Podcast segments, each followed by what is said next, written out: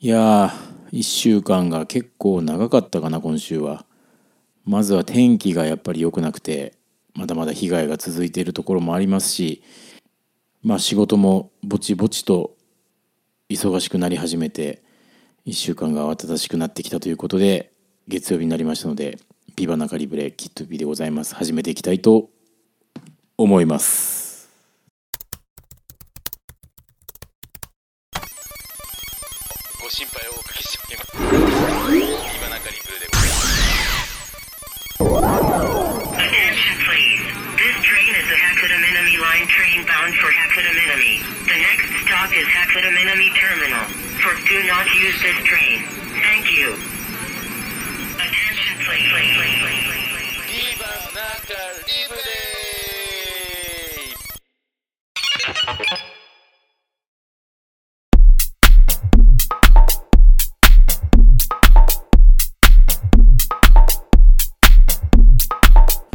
えー今週も始まりました「ビバナカリブレキットピーでございます。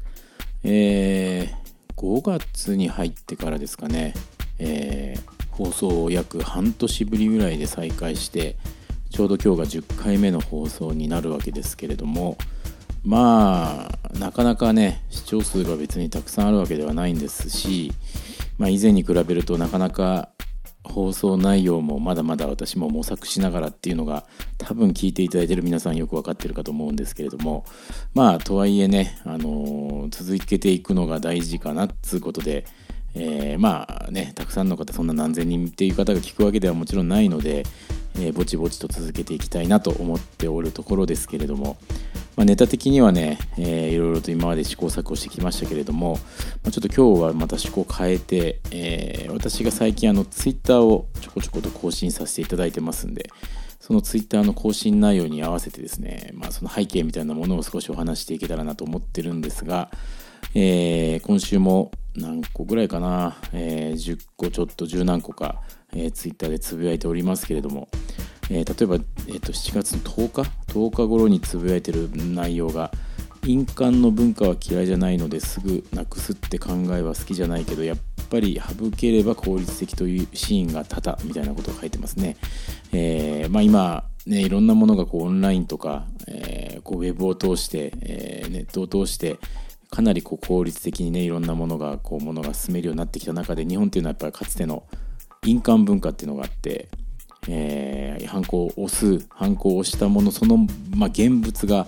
手元にないと認められないみたいな、まあ、そういうものがあります、まあ、そういったもの例えばね印鑑が存在してしまえばそれをこう郵便で送ったりとかね、えーまあ、そうやってメールで送るとか電子でこう送るっていうことが叶わないわけで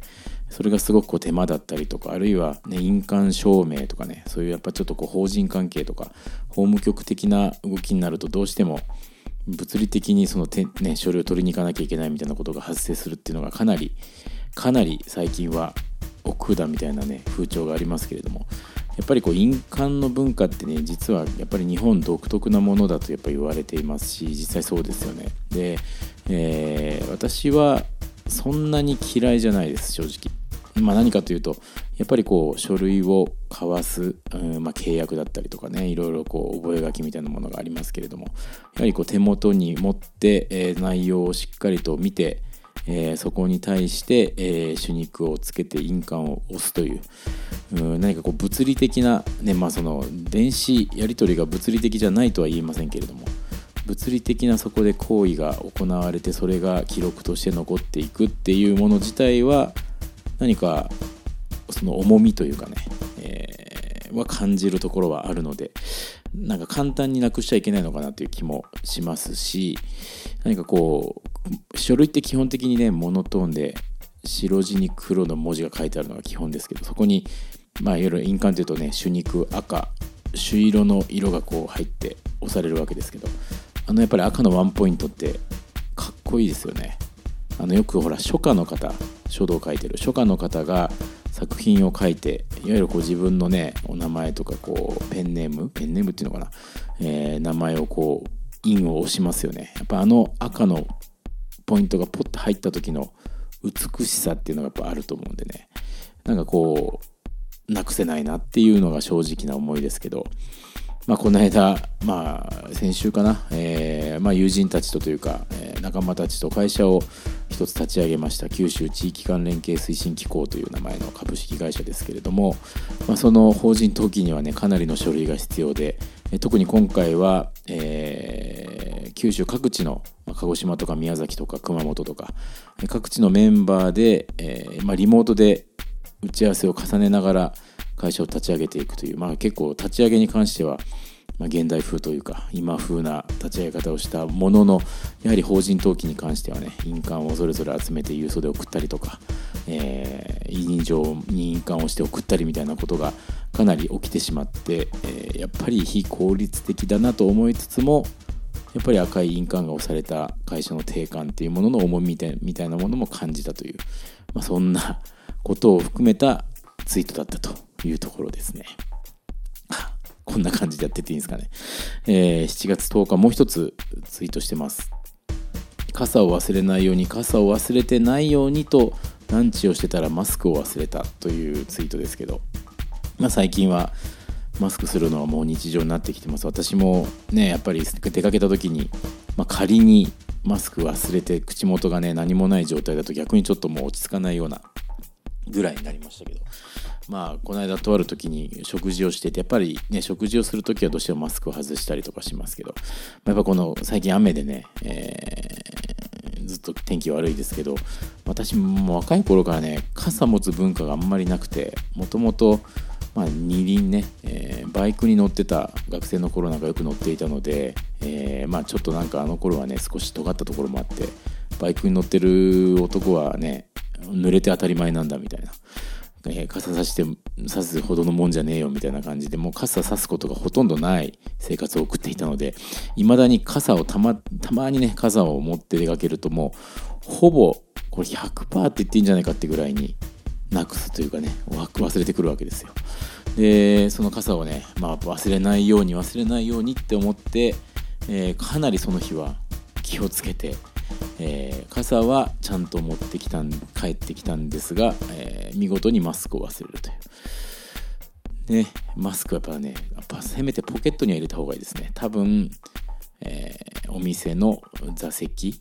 まあテーブルの下あたりに落ちるのかな。でまずそのさらに忘れたマスクがまあ一応ね手作りのマスクだったんで作ってもらった。まあこう紙のマスクとかだったらねまあそういう衛生面いろいろありますけどまあ捨てといてくださいっていう感じでいいんですけどやっぱ手作りだったので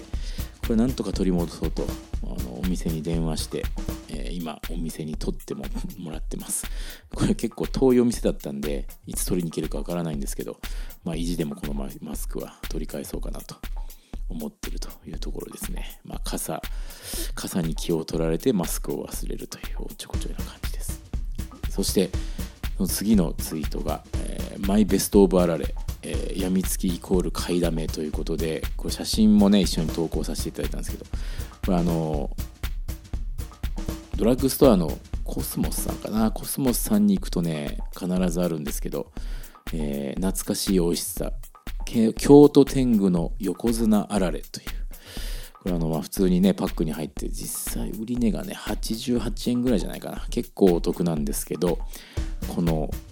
横綱あられがねとにかくとにかく美味しくて。これあのドレッシング味みたいなね、え菜種油100%使用なんて書いてますけどちょっとこうドレッシング風味なので、えーまあ、単なる塩味というよりはなんかこうちょっとね酸味が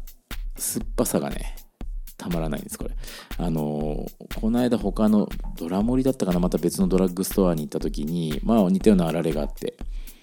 買ったところですね、えーまあもちろん塩気ね塩味塩気が効いてるんですけどやっぱこの酸味がなくてちょっとこう物足りなさを感じたっていうのがありやっぱり私の中でのこのベストオブあられは京都天狗の横綱あられ88円ですね。これあのなんていうのかな。オン365なんかこう多分ドラッグストアさんとかでやっているまあリーズナブル商品というか、えーパッケージ商品としてやってる、まあ、出してる横綱あられなんですけどこれいろいろ検索するとね京都天狗さんっていうのはやっぱり京都のしっかりした結構老舗のメーカーなんですね。でこのドレッシング味っていうのはもちろんもともとのこう老舗のようなデザインのパッケージもあって、えー値段は多分まあさすがにちょっと本家の方が高いような気はしましたけど、えー京都にはそういうお店があるみたいなんでこれ本当京都行った時は必ず買ってやろうかなと思ってますけどなんか種類もねこのドレッシング味以外にもカレー味だったりとか、えー山椒味とかねかなりそそられるラインナップが、えー揃ってましたんでこの横綱あられシリーズはね必ずや京都に行って極めたいなというふうに思う次第でマイベストあられ。本当にこれマイベストあられ。ぜひ食べてほしい。次のツイートはね、えーこれね。自粛期間の入り口らへんで飲んだ黒いさ錦の室賀を思い出して検索するが全く手に入らないことに気づく。あれは一体どこで手に入れたんだっけと。いうツイートなんですけれども。まああのちょうどこのラジオ始めた頃がね自粛期間真っ只中でしたけど、まあ、いわゆる外に飲みに行けないことからの家飲み？家飲みをする時に、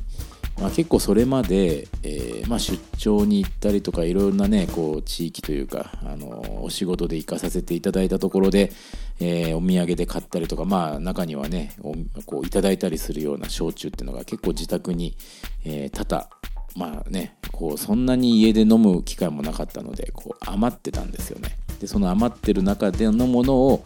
余っていたものをこうちょこちょこと消費していたのがこの自粛期間中だったんですがその中でもねこの黒いさ錦の室賀っていう銘柄がねとにかく印象に残ってます。とにかく美味しかった。まあ室賀っていうとねろ過してないっていうことですよね。いわゆる蒸留する過程で、えーまあ、その純度を高めていくためにこうろ過をしてね不純物っていうのを取り除いていくんですけれどもその度合いをね少し緩めて、まあ、ある意味いろんなものがこう混ざった状態で、えーまあ、まろやかさとかそういったこうミネラル分みたいなものも含めた味になってるっていうタイプだと思うんですけど、まあ、黒いイサニシキはね有名な、えーまあ、今回ちょっとね雨もひどかったと思うんですけど伊佐地方鹿児島県の伊佐地方のお酒ですけれども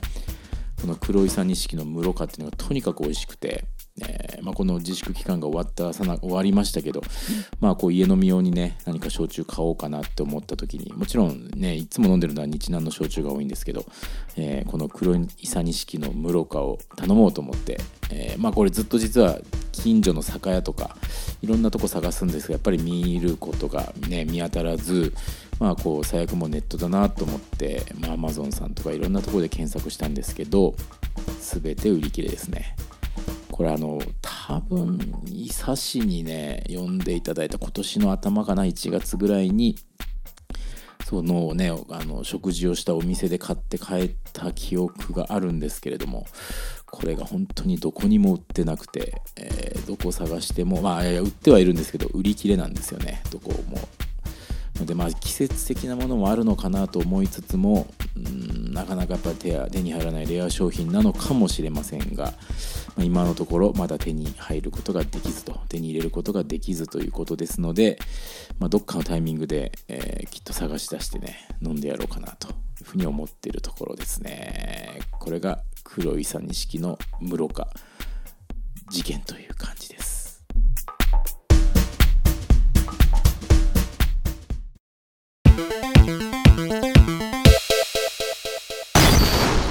ビバナカリブレと申します。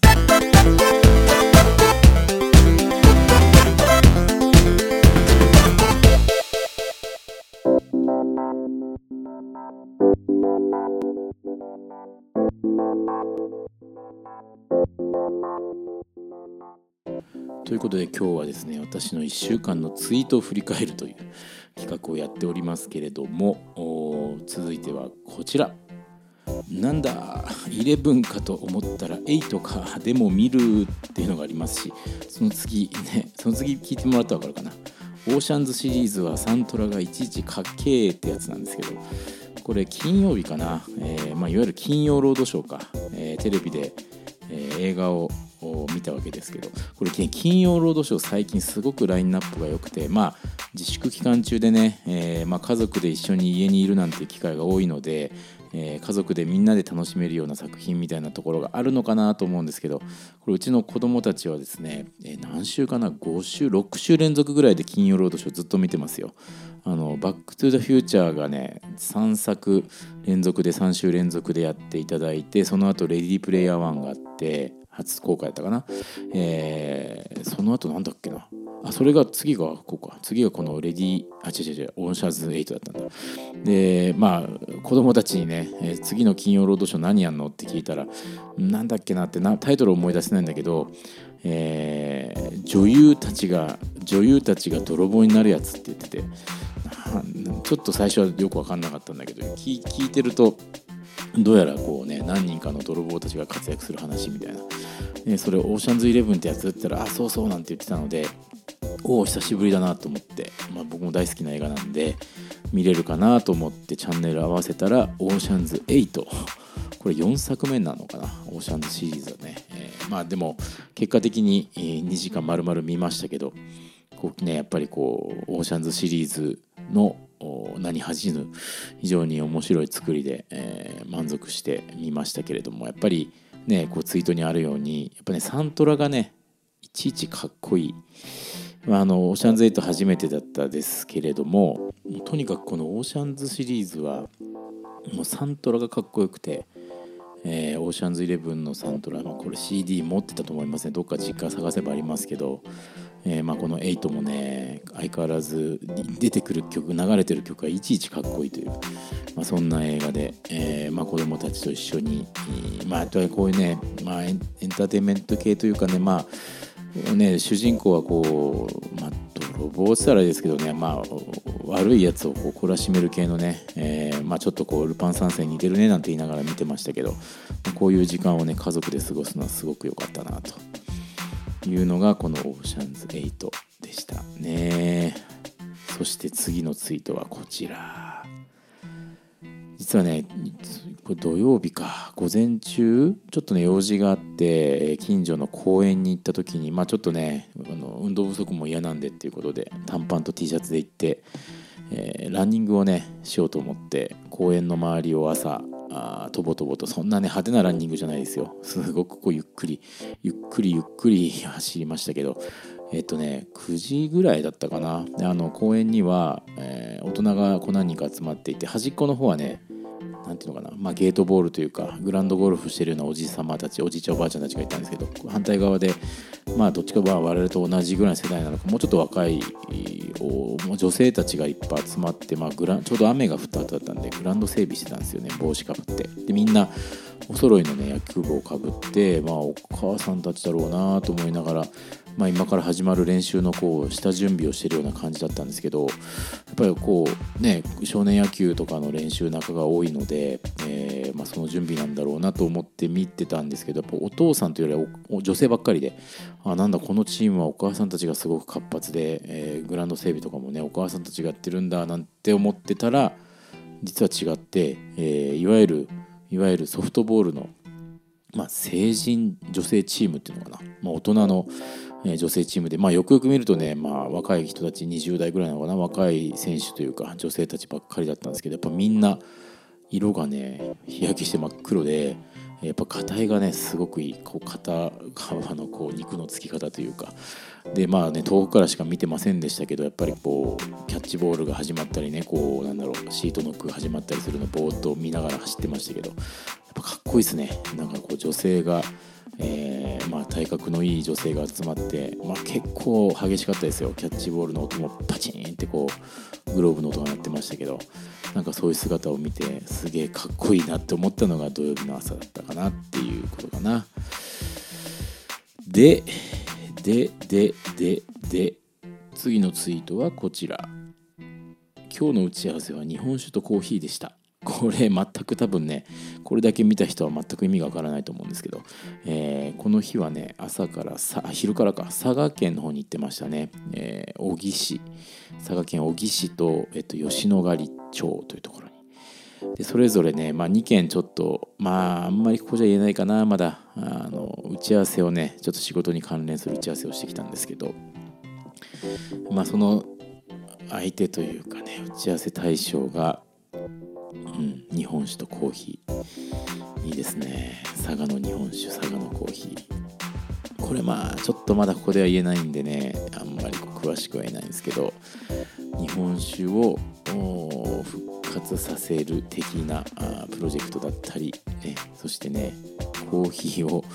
焙煎する的なプロジェクトだったり何か美味しい飲み物にまつわるプロジェクトっていうとこだけお伝えして今日は終わりたいと思いますけど。まあ追ってねこの番組でも紹介したいなと思いますけどそんなプロジェクトに関わってるキットビでございます。で今日最後のツイートかな、えー気がつけば一時パッションビーム受けて皿洗ってから寝るっていうのはこれね、えー土曜日？金曜日か。金曜日のもう夜中っていうかね明けてなので土曜日の深夜になりますけど。えーっとこれはウェブミーティングっていうのかなリモートミーティングが久しぶりに夜あってまああのちょっとね細かいミーティングというよりは近況報告的なミーティングではあったので、えー10時に始まったかな。でまあ少人数でしたよ。45人で入れ替わり立ち替わりでしたけど私まあ時間もあったんですしね、えーまあ、ちょっとこうお酒を片手に飲みながら、まあ、基本はね私よりも年下のまあ20代の子も参加してましたけどいろんな子たちの話を聞きながらね、えー私なりに楽しんだ時間でしたけど、えーまあね僕が今期待をかけている、えー鹿児島のパッション君っていうね、え若い男の子がいて彼はねあのノートっていう、まあ、僕もたまに更新しますけどノートっていうホームページで、えー SNS でいろんな記事をこう今から発信していくっていうことでぜひ見つけたら見ていただきたいんですけどそこのあのまあいいねみたいなねハートマークのボタンがあってそれをポチッと押すとね、えーパッションビームっていうのが飛んでくるという話を聞いたので、えーまあ、この1時にリモートのミーティングが終わりがけに、えーそのハートマークをあえて押してパッションビームを受けつつまあねもう深夜になったんで寝ようかなと思ったけれども実はまだ皿洗いが残っていたという事実を確認しつつ皿を洗って寝たというまあ単なるツイートでございます。ということですけれどももう一つあるのか。もう一つあった、えーちょっと次のツイートはこちら。ちょっと目を離すと全然知らない選手にばかり選手ばかりになる。プロ野球2020ってことなんですけどまあ私もねもともと福岡です。今も福岡なのでソフトバンクホークス福岡ソフトバンクホークスを応援してる身ではありますけれどもまあ日南にいた時はね広島カープに広島東洋カープにお世話になり、まあ、セ・リーグ広島カープパ・リーグホークスみたいな感じで応援してますけど、まあ正直ねこうこう去年ぐらいからなかなかね足が運ばない足が向かないというか見る機会が少なくなっていてで久しぶりにね、まあ、最近こう無観客から観客入れるようになったっていうのもあってこう見たりとかニュース見たりするんですけどほとんどの選手もう名前がわからないという。単なるツイートです。なので、えーまあ、もうちょっとプロ野球見ようかなと思ってるというところですね。まあ1週間雨の多い1週間でしたけれどもまああんまりこう外に出ることもなく、ね、今週は出張もそんなに多くはなかったのでおうち時間過ごす焼酎の話だったりとかベスト・オブ・あられの話だったりとかね、えー家族で見た映画の話みたいなそんなちょっとこう日常を垣間見れるようなツイートになっておりましたけれども来週はどんな動きになるのやら私キットゥーピーのツイッターの方もぜひチェックしていただいて私の生態を楽しめるのかどうか分かりませんけど楽しんでいただければと思います。ということで今週はキットゥーピーのツイッターを切るコーナーでした。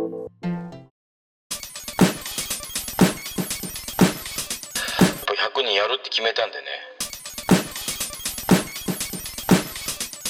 キットピーの挑戦でございます。ビバナカリブレ。よろしくお願いいたします。ますますますますますますますますます